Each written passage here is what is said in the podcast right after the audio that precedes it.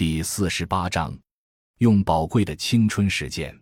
其实我们多数时候是脆弱的，是经不起现实考验的。无论年少轻狂的我们曾经夸下多少海口，都会随着变幻的现实而烟消云散。无论我们给自身的行为赋予了怎样的意义，都会在下一个十字路口寻找新的方向。我们会不断拷问自己：什么是真正想要的？而会有这样的想法，是因为自己还未被完全禁锢，是欲望也好，是憧憬也好，是追求也好，都冲击着原有的思想和现实的框架。记得在大三这一年发生了很多事情，这些事情足以改变我。从现今来看，甚至成为人生的转折。我出生在一个商人家庭，见惯了尔虞我诈，见惯了人生的起起伏伏，见惯了各种丑恶的嘴脸。在家人的眼中，只要学好一门技艺可以糊口就好。女孩子最有保障的就是当会计，所以在大学这一年，除了一直在自学会计、考下证件、准备考注册会计师，每天拿着厚厚的教材和练习册学习外，唯一能得以休息的时候，就是带领社团的那些后辈学习理论，学习那些我们认为的理论知识，去和他们讨论一些活动的策划。直到九月底结束注册会计师的一门考试后，才正式解放。考试结束后，当一个人站在十字路口等待着回校的班车时，看着街道上来来往往的人，我沉默了，沉默了一路，从未有过的那种低落。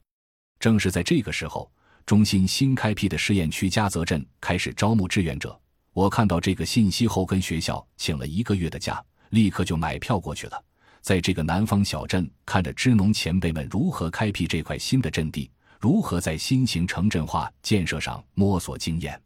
当时我被震撼了。一个新的试验区在未打开局面时，只有几个年轻人在那里坚持和周旋，在那里做着生态农场和社区建设的工作。由于地域文化差异和政府的强势，他们一直面临着非常大的压力。在开辟的这条道上，没有现成的经验。没有专业的团队，甚至没有优越的生活条件，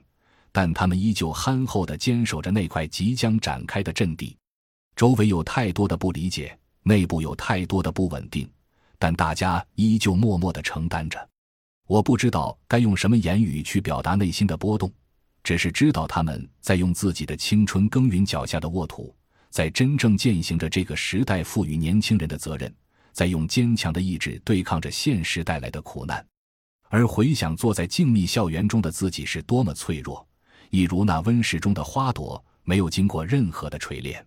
一个月中，我几乎每天跟着镇文化站的演员奔走于嘉泽镇的大小村落间，和不同的人交谈着，介绍我们是谁，在这里做一些什么工作。同时，在迈开双脚行走的过程中，忘却了出发时曾经面临的困惑和纠结。在这期间，父母来看我。和我的那些伙伴交流，来看看我的另一个世界，这也让我备受鼓舞。直到十一月末，我才重新回到学校。不期而来的是队友和同学们异样的眼光，因为在他们的印象中，我一直在支农队。当别人早已告别社团许久后，我还在里面，而且支农的行动不仅停留在学校，更走向了祖国的各个地方。他们好奇我哪里有那么大的力气去奔波，甚至好奇我到底在坚持什么。面对这样的疑惑，我只能淡然一笑。只有我明白自己的坚持一直未变，只是一步步填充它的内容。因为社团本身就不只是简单的团体活动的平台，而是开眼看世界的窗口，更是用宝贵青春走向实践的阶梯，更是人成为人的一种历练。我的坚持没有理由，只是基于生命本体属性的一种自然行为。在这一年，家里迎来了一个小生命。我不得不承认，这个小家伙的到来改变了我们很多人的心情和生活。在幼小的个体面前，我开始重新认识、孕育自己的父母，开始重新反思自己，开始忏悔曾经做过的种种，开始回忆经历的简短人生旅程，开始寻找作为生命个体应有的本真状态。这些开始或许不是突然的变化，更多的是内在潜意识的一种唤醒。只是我们的思想和行动迟缓于内在意识的形成，而只有当内外的机体保持一致时，自身才不会是纠结或矛盾的，起码是不为外在环境和外物的强行进入而苦恼的。所幸自己是一个愚笨之人，只懂依照内心的指示匍匐前行，所以即使很疲惫，仍旧在正月就请假和人才计划七期的学员到陕西富平去做生态项目的调研了。正是这个实践促使我萌生了在社团带领大家做深入调研的想法，因为这个过程是自己全面认识现有问题的一个途径。直至新一年的五月和七月，我们一直在针对农村的生产结构和生产关系做一些基础性的调研。其实平台是既定的，做事情和个人的成长绝对是主动性起决定作用，凡事都应该反求诸己。我很感谢的是，曾经一同进入社团的那几个伙伴依旧还在，依旧能和我一起带领新的成员去做一些深化的事情。而我们的坚持没有太多的纠结和限制，更多的是自然的一种升华，一种基于个体和团队的成长。